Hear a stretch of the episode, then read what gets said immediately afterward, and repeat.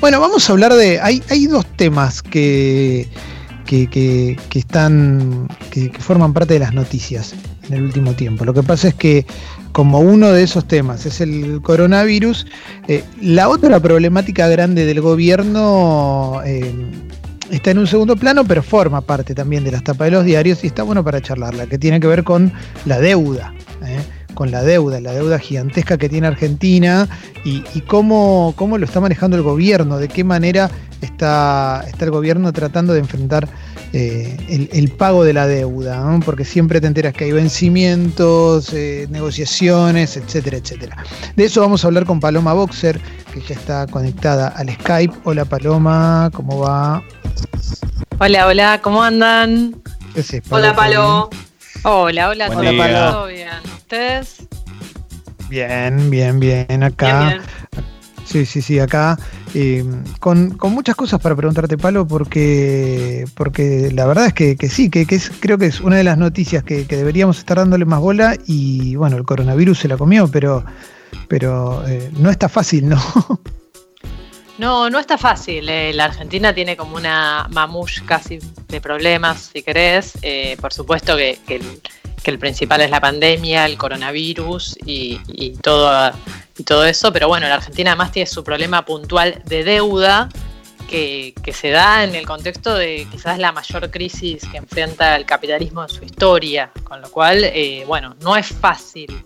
Y el viernes hubo novedades de esto quizás lo vieron en la tapa de los, de los diarios, pero el viernes era como el plazo que tenían los bonistas extranjeros para aceptar la propuesta había hecho Argentina y eh, la aceptación fue baja. No sabemos el porcentaje porque no, no se difundió aún oficialmente, pero se sabe que fue, fue baja, fue bastante más baja que el 75% promedio de aceptación que la oferta tiene que tener para después no enfrentar juicios internacionales. Eh, pero bueno, igual era un plazo que había puesto la propia Argentina, lo habíamos contado en su momento, era un plazo que la Argentina si quería podía extender eh, unilateralmente, digamos, podía decir volver a correr ese plazo y es lo que hizo. Y el plazo lo corrió ahora sí para el 22 de mayo, que ese día ya sí, ese día es un, es un plazo inamovible porque ese día no solo termina eh, la propuesta argentina, sino que además es el plazo vencimiento de unos intereses de tres bonos que, la Argentina tiene que pagar y ahí sí, si no los paga o si no hay acuerdo, la Argentina ya podría entrar en default, digamos. Si los bonistas van a un tribunal extranjero, que es la jurisdicción donde la deuda se emitió, y solicitan que se declare el país en default, bueno, ahí ya sí oficialmente la Argentina entraría en cesación de pagos. ¿Pero qué es? ¿Qué, en concreto, ¿qué pasa si hay default? No, no, no termino de, entender, porque en un contexto así, en un contexto global que está todo mal, eh, yo lo que me imaginaba hace un tiempito era que la negociación podía tener cierta flexibilidad pensando en esto, en que todo, todos los países están enfocando su economía en, una cuestión interna más que, más que externa. Eh, y de repente estamos hablando de default. Entonces, eh, ¿qué significaría el default, sobre todo en un contexto así?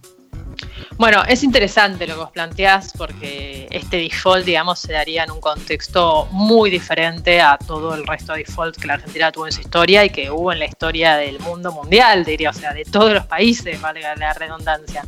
Eh, estamos en un contexto donde caen las economías, donde de hecho Argentina prevé que en el mejor de los casos eh, según pronósticos oficiales, habría una caída de 6% de la economía. Y si querés, ahí también un poco podemos encuadrarlo en eh, el apoyo que recibió la propuesta argentina de economistas internacionales donde tenías la firma, no sé, de Joseph Stiglitz, de Edmund Fels, de Thomas Piketty, si querés que son como conocidos economistas eh, críticos de cómo funciona el sistema económico mundial, pero también tenías, por ejemplo, la firma de Ricardo Hausmann, que es un venezolano que es hiper antipopulista, que abanca a Guaidó, o sea que está muy lejos de ser considerado un crítico del orden internacional, pero sin embargo firmó una carta en apoyo a la economía argentina, porque hay que entender que esto también tiene una importancia eh, global, digamos. Argentina, si querés, es el primer país en prestar una reestructuración de deuda en este contexto, pero te digo el primero porque lo que se vaticina es que muchos más países vayan a hacerlo en los próximos meses y años. Porque pero, crecen los niveles. Sí. ¿Por qué, la, ¿Por qué nos apoyan? ¿Por qué apoyan nuestra, nuestra, nuestra propuesta? ¿Qué, qué, cuál es el argumento? Y mira, porque cuesta pensar en un mundo futuro donde todos los países honren sus deudas en tiempo y forma. Crecen los niveles de endeudamiento, caen las proyecciones de PBI de todo el mundo, con lo cual muchos países van a necesitar eh, negociaciones y seguramente muchos también caigan en default en los próximos meses o en el próximo año. Argentina, si querés, es un caso testigo. O sea, los países, por un lado, necesitan que Argentina haga un buen acuerdo, como para decirle a los bonistas, che, estamos en medio de una crisis eh, global muy extrema, porque además, si querés, no es como la del 2008, que fue una crisis subprime, o la, incluso la de 1929, que fue un problema generado por el mismo sistema económico, sino que es un problema externo, es una pandemia que te obliga a una cuarentena en todo el mundo y eso tiene reciente la economía. Entonces, los países necesitan que Argentina haga un buen acuerdo como para decir, che, este contexto es especial, ténganlo en cuenta. Pero por otro lado, también esto repercute negativamente en los bonistas, porque los bonistas dicen, si yo soy muy lapso, muy suave con la Argentina, no sé, después cuando me llegue la renegociación del Líbano o de Turquía o de Ecuador, economías que están objetivamente incluso peor que la Argentina, bueno, ¿qué me van a pedir ellos? ¿Qué voy a tener que aceptar? Entonces, tenés Argentina y la comunidad internacional diciendo, che, bonistas, sean suaves, y los bonistas diciendo, pará, pará, me tengo que mostrar más fuerte que nunca. Entonces, la verdad es que es una negociación eh, muy difícil, eh, donde la Argentina quiere, la Argentina necesita una cosa, o sea, no es por caprichito, sino que Argentina además arrastra tres años de recesión, arrastra una inflación récord, eh, arrastra un nivel de endeudamiento que ya casi llega al 100% del PBI, con lo cual necesita hacer una oferta que sea pagable, que sea sustentable, que sea compatible con lo que la Argentina puede pagar y necesita pagar para poder crecer. Y tenés los bonistas diciendo, no, no, yo necesito que en medio de esta catombe vos me asegures que me vas a pagar. Bueno, llegar a ese consenso es muy difícil. Pero mira, hoy por ejemplo leíamos eh, en Infobae justo, eh, el gobierno amplió el presupuesto más de 575 mil millones para reforzar la asistencia a trabajadores y empresas.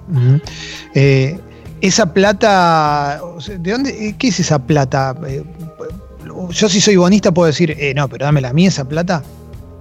Sí, bueno, estamos hablando de platas diferentes, o sea, una cosa es la plata que vos tenés en pesos y otra plata que vos tenés en dólares. Eh, o sea, se relacionan en el sentido que vos puedes comprar dólares o puedes vender dólares, tener más o menos plata en pesos, pero son presupuestos diferentes. Lo que sí es seguro es que la Argentina está haciendo eh, un desembolso muy importante, incluso si lo comparas eh, con países similares en el resto del mundo, un desembolso muy importante en, por un lado, combatir el hambre, o sea, poner guita en el bolsillo de las personas, y por otro lado, hacer que las empresas no quiebren y con eso también garantizar que el desempleo no suba o no suba tanto. Y por otro lado, tenés también que la Argentina necesita sus dólares, incluso también para hacer compras internacionales para enfrentar el coronavirus. Vos necesitas comprar test, vos necesitas comprar insumos, vos necesitas comprar respiradores, todo eso se compra afuera. Bueno, tuvimos la excelente noticia que Argentina es uno de los pocos países a nivel mundial que la semana pasada confirmó que está haciendo test serológicos y que los puede producir, pero generalmente son cosas que se compran afuera. Vos necesitas tus dólares para esa plata si ya antes de la pandemia Argentina necesitaba la plata no para pagar deudas, sino para crecer y reactivar la economía, en este contexto eh, la necesita más que nunca. Igualmente Argentina se está mostrando muy permeable a una negociación. Lo dijo Guzmán en su última nota, lo dijo el presidente el fin de semana, dijo la negociación sigue, de hecho confirmó que tienen noticias de que puede haber una contraoferta de los bonistas en el lapso de esta semana. Argentina se muestra muy permeable a una contraoferta, pero siempre que sea razonable y mantenga el criterio de sustentabilidad. ¿Qué quiere decir sustentabilidad? Que vos no llegues a cualquier acuerdo, porque Argentina puede ser, claro, los bonistas dale, lleguemos a un acuerdo y yo te pago todo lo que me pedís. Ahora, eso no se lo cree, no se lo cree nadie, ni la Argentina, ni los bonistas, ni, ni, el mercado internacional. O sea, es obvio que Argentina no puede pagar lo que debe. Con lo cual tiene que ser una propuesta que sea creíble, razonable y pagable.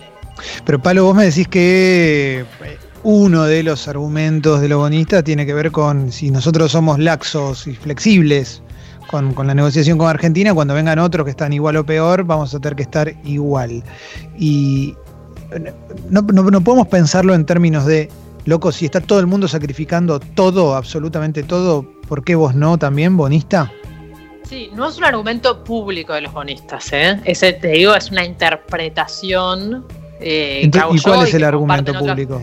No, el argumento público, eh, público en el sentido de lo que dejan trascender a la prensa, digamos, no hubo, bueno, sí hubo declaraciones igual públicas, es que no, que ellos creen que la Argentina puede dar más y que ellos quieren más porque eso es lo que Argentina se comprometió.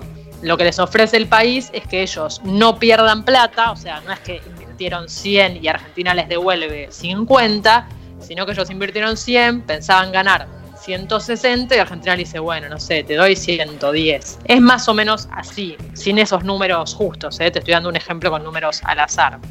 Lo que Argentina está diciendo, de hecho lo dijo el presidente el fin de semana en una declaraciones que hizo a cheque en blanco, dijo los acreedores no pierden, solamente ganan menos. Eh, la oferta argentina, sobre todo lo que busca, si querés la repasamos. Sí, la oferta argentina, la primera clave es que busca ganar tiempo. O sea, le dice, durante tres años no te voy a pagar nada y durante los otros tres te voy a pagar mucho menos de lo que te debería haber pagado. O sea, Argentina está ganando seis años de tiempo. Después de lo que los bonistas pusieron, la guita que desembolsaron, Argentina no les recorta tanto. Les recorta cinco puntos y medio nada más. Donde sí les recorta mucho los intereses les recorta los intereses, eh, o sea, le hace una propuesta, una quita de intereses del 62%. Le dice, solo te voy a pagar el 40% de los intereses. Que un poco son intereses que se acercan más a los que pagan países con una estructura económica similar a Argentina.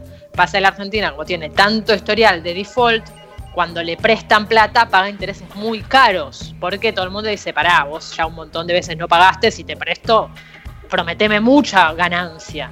Entonces lo que Argentina está diciendo es, bueno, mira, te voy a dar una ganancia similar a la que vos hubieses obtenido si invertías en otro país eh, tercermundista como el mío, con una economía similar, no te voy a pagar todo lo que te prometí. Y además, todo esto es en el contexto de un mundo donde hoy la tasa de interés en el mundo es cero, porque todos los países lo que están fomentando, prendiendo la maquinita de emitir dinero a lo loco, lo que fomentan es que haya plata en la calle. Entonces el mundo te está pagando 0% de interés, ¿Por qué Argentina va a pagar tanto en este contexto? Recortemos un poco. Esa, si querés, es la explicación eh, ATP sencilla de la propuesta argentina. Em, me, pasan varias cosas con esto, ¿no? Porque, porque está bien, yo lo pienso de una manera, si querés, más emocional, pero me parece bastante digo, es algo que suspendería por completo. En un mundo normal yo lo suspendería esto, toda esta situación. ¿Por qué, ¿Por qué ahora hay que negociar deuda si están todos los países buscando recursos para pelear contra una pandemia? Te juro, te juro. Por otro lado, me, da, me agarra cierta bronca también por pensar a, la deuda a la que llegamos en los últimos años, que, ahí hay una clave también, ¿no? Eso no se puede argumentar, ¿no? En, en una negociación que es, mirá, nosotros no somos los que adquirimos esta deuda insana que todo el mundo sabe que es una deuda insana. Bueno, no es tan fácil, digamos. Uno no puede decir la deuda la tomó otro y entonces yo no te la pago. El mundo no funciona así. Eh, podemos, si querés, poder eh, discutir con aquellos que la tomaron, que fue sumamente irresponsable. De hecho, Cambiemos fue el, el único gobierno en la historia argentina que defaulteó, porque reperfilar, o sea, decir que lo paguen los que vienen, es también defaultear. Mm. Cambiemos es el único gobierno que defaulteó una deuda que ellos mismos tomaron. O sea, en cuatro años tomaron deuda récord y la defaultearon. Es insólito. Pero ese no es un argumento que puedes usar en un tribunal internacional para decir no te pago. Claro. O sea, de hecho, eh, defaultear trae problemas económicos. No es que es tan fácil como decir, che, no te pago minga y me voy a mi casa. No, tenés consecuencias. También, o sea, es un contexto más fácil para defaultear Sí, si querés, sí. O sea, tenés todos los países hechos percha, muchos van a defaultear, nadie te va a mirar mal por defaultear. Eh, eso te garantiza que no gastarías dólares en deuda y que los puedes gastar en pandemia y en reactivar el país, sí. Ahora, defaultear tiene contras, tiene contras importantes. La primera y más clásica, si querés, es que nadie invierte y nadie te presta plata si vos defaulteás. Que igual en este contexto, si querés, podemos decir que en verdad tampoco nadie invierte y nadie te presta plata, porque está todo hecho mierda. Eh, el gobierno, la única plata que está consiguiendo ahora es esa plata eh, de caridad, si querés, que le presta al Banco Mundial, que le presta al Banco Interamericano de Desarrollo. Digo de caridad, no porque no sea plata real y no porque no la tengas que volver a veces por intereses, sino porque es plata que te prestan por pandemia. Son esos organismos que te dicen, bueno, toma esta guita porque la necesitas. Nadie va a venir a invertir a Argentina en este contexto. Argentina defolteo no, porque nadie invierte en este contexto, porque estamos en un barajarear de nuevo de la economía mundial como nunca vimos. Ahora, sí lo que te genera defoltear, por ejemplo, es mucha presión en el dólar paralelo, en el dólar blue, en el contado con liqui, que eso eventualmente te puede provocar una devaluación, eso hace que pierdas muchos dólares en tratar de controlarlo. O sea, mm. esa consecuencia de defoltear sí sigue vigente. Defoltear es una opción. Igual el gobierno, el, presidente el fin de semana dijo que no quiere defoltear, pero también sabemos que el gobierno siempre dice que es mejor, que no hay nada peor que un mal acuerdo, digamos. O sea, que lo que, los bonistas quieren que sepa. No es que prefiere defoltear, es que lo que los bonistas quieren que les paguemos no se les puede pagar. O sea, es imposible. Es como que te digo, me encantaría, pero necesito frotar una botella y que salga un genio mágico. O sea, no es una opción. O sea, lo único que Argentina puede hacer es negociar. Y si los bonistas no aceptan la negociación, y bueno, quizás no queda otra que desfoltear, pero que quede claro que desfoltear no es bueno de todas maneras, trae consecuencias económicas. La, última, Palo, eh, la carta que firmaron, se escuchan todos los perritos, ¿no? Eh, sí, son popochos. la, carta que firmaron los economistas, ¿tiene algún peso más allá del simbólico?